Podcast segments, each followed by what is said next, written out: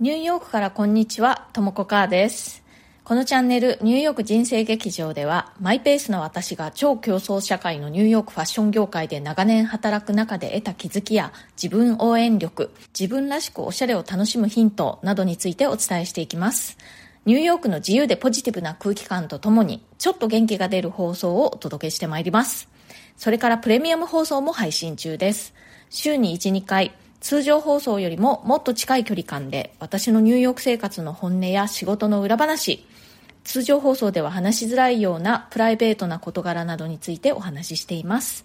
お申し込みは、 Voicy のウェブサイトからの方がアプリからよりも金額的にお得になりますのでおすすめです。お申し込みのリンクを貼っておきますので、そちらをクリックしていただくとブラウザが開きます。それでは今日もよろしくお願いします。はい、今日はですね、あの、去年の年末クリスマスのあたりに、おしゃれの力を磨くには、まずはインプットが大事だよというお話をしたんですね。で、あの、そのインプットというのは、素敵だなって思う着こなしをたくさん見る、意識して見るようにするっていうことだというお話をしました。で、それで自分が素敵だなって、好きだなって思うものをたくさん見てでもっといいのはですねその見て素敵だなと思ったものをどんどんこう貯めていくといいんですよね。私がおすすめしているのはピンタレストっていう、まあ、あのウェブサイトというか、まあ、アプリもあるんですけれどもそれを使って、えー、どんどん、えー、好きなスタイリングの画像をストックしていってそれを見るっていうことなんですけれどももう一つねここで、えー補足しておきたいことがあるなと思ったので今日はそれについてお話ししたいと思います。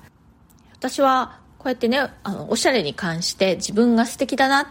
きだなって思うものに敏感になりましょうって常々言っているんですけれども結構ある、えー、お悩みというのがですね2パターンあるんですけれどもまず一つは好きなものがいろいろありすぎてもうバラバラですっていう方結構いらっしゃいます。そしてもう一つはですねなんか好きなものがピンとこないというかなんか何が好きなのかがよくわからないという方ですね。でこのあの好きなものがありすぎると好きなものがないっていうかわからないっていうのは2つ全然違う悩みのようにえ聞こえるかもしれないんですけれども根っこはね結構同じかなって私は思うんですね。それは何かっていうとやっぱりその自分が本当に好きだなって思うその気持ちにあんまりこう敏感でないというか何でも好きに感じてしまったり、まあ、逆に何も好きじゃないように感じてしまったり両極端なようですけれども好きを感じる力がちょっとこう鈍っているという点では同じかなと思うんですね。でもね、これ、あの、大丈夫なんですよ。なんでかっていうと、好きを感じる力っていうのは鍛えられるんですね。長年、その自分が何かをね、好きかどうかという気持ちをね、感じることをないがしろにしていると、好きっっていう気持ちを感じる能力がだんだんね、ちょっと鈍ってくると思うんですよ。これはね、どんなことにも言えると思うんですけれども、まあファッションに関して言えば、好きか嫌いかよりも TPO に合っているかどうかとか、年相応かどうかとか、周りから浮いて見えないかどうかとか、まあね、そういうことも考えてもいいとは思うんですけれども、そればっかりを考えて自分が好きかどうかという気持ちに蓋をし続けていると、そう好きっていう気持ちを感じる能力がちょっとこう鈍くなるんですよね。なので、その何でもかんでも好きに感じてしまったり、どれも好きじゃないように感じてしまったりっていうのは、その好きを感じるセンサーが鈍感になっちゃってる状態なんですね。でも、自分の好きとか嫌いとか感じる気持ちに注意を向ける機会というのをたくさん増やすことで、そうね、好きのセンサーがだんだん敏感になっていきます。具体的に言うと、そう私がおすすめしている素敵だなって思う着こなしをどんどん見ていくことですね。で、最初はちょっとぼんやりしていてわからなくても、まあ、これが好きかもしれないなっていう感じでもいいんです。まあ、または逆にね、何でもかんでも好きに感じてしまうなっていうのでもいいんです。自分に問いかける機会というのを増やしてみてください。で、それをね、意識的にどんどんやっていくと、だんだん自分が好きなものというのが分かってきます。なんかね、この好きの輪郭がくっきりしてくるという感じなんですね。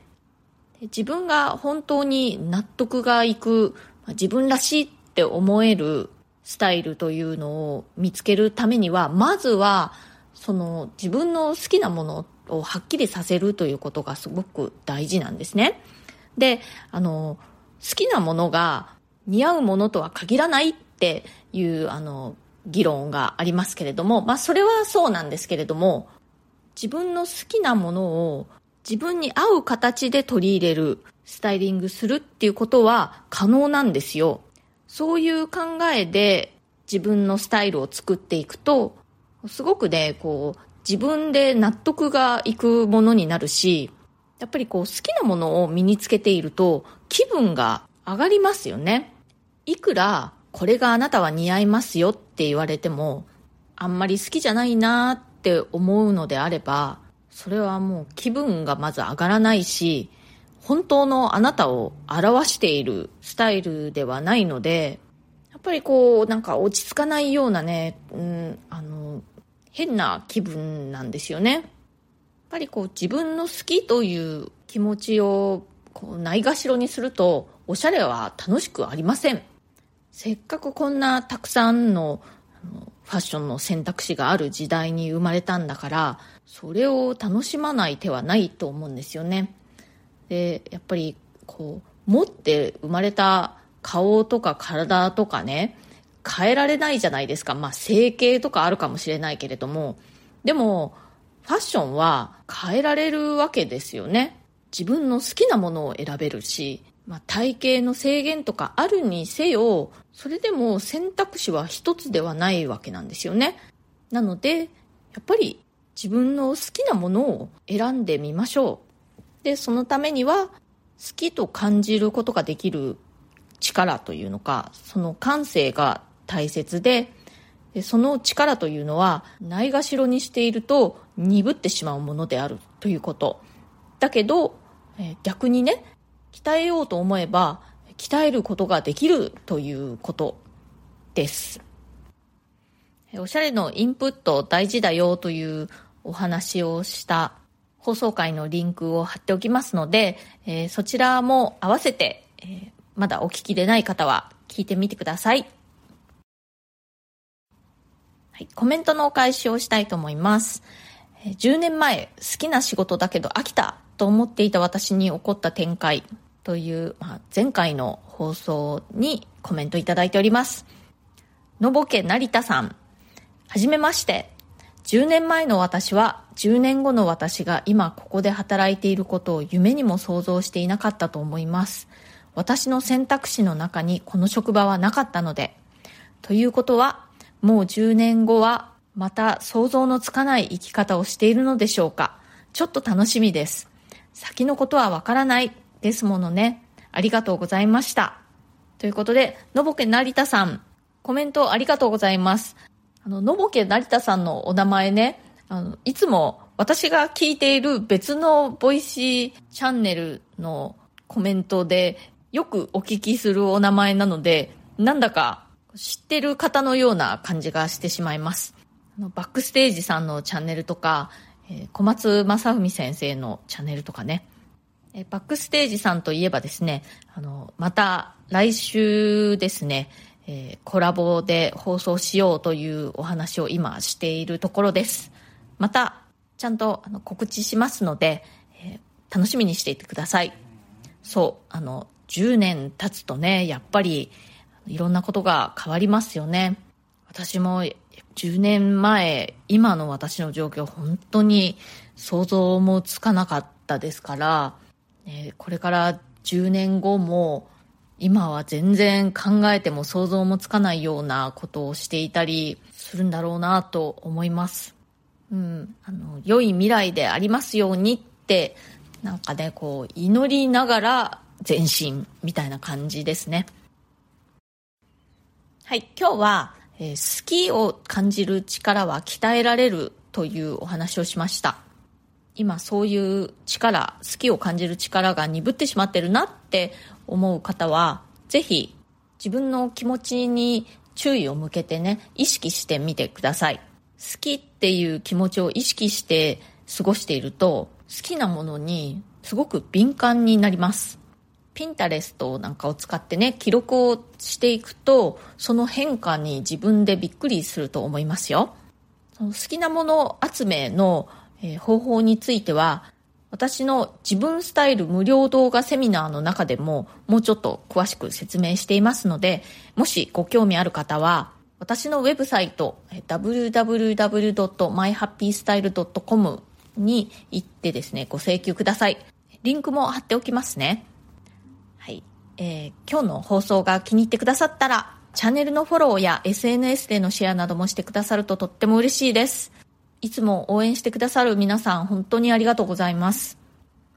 それから、えー、コメントやリクエスト、ご質問、ご感想など、ぜひぜひお聞かせください。リクエストとかね、ご質問には、この放送を通じてお返事していきます。今日も最後まで聞いてくださってありがとうございました。それではまた次回、ともこかーでした。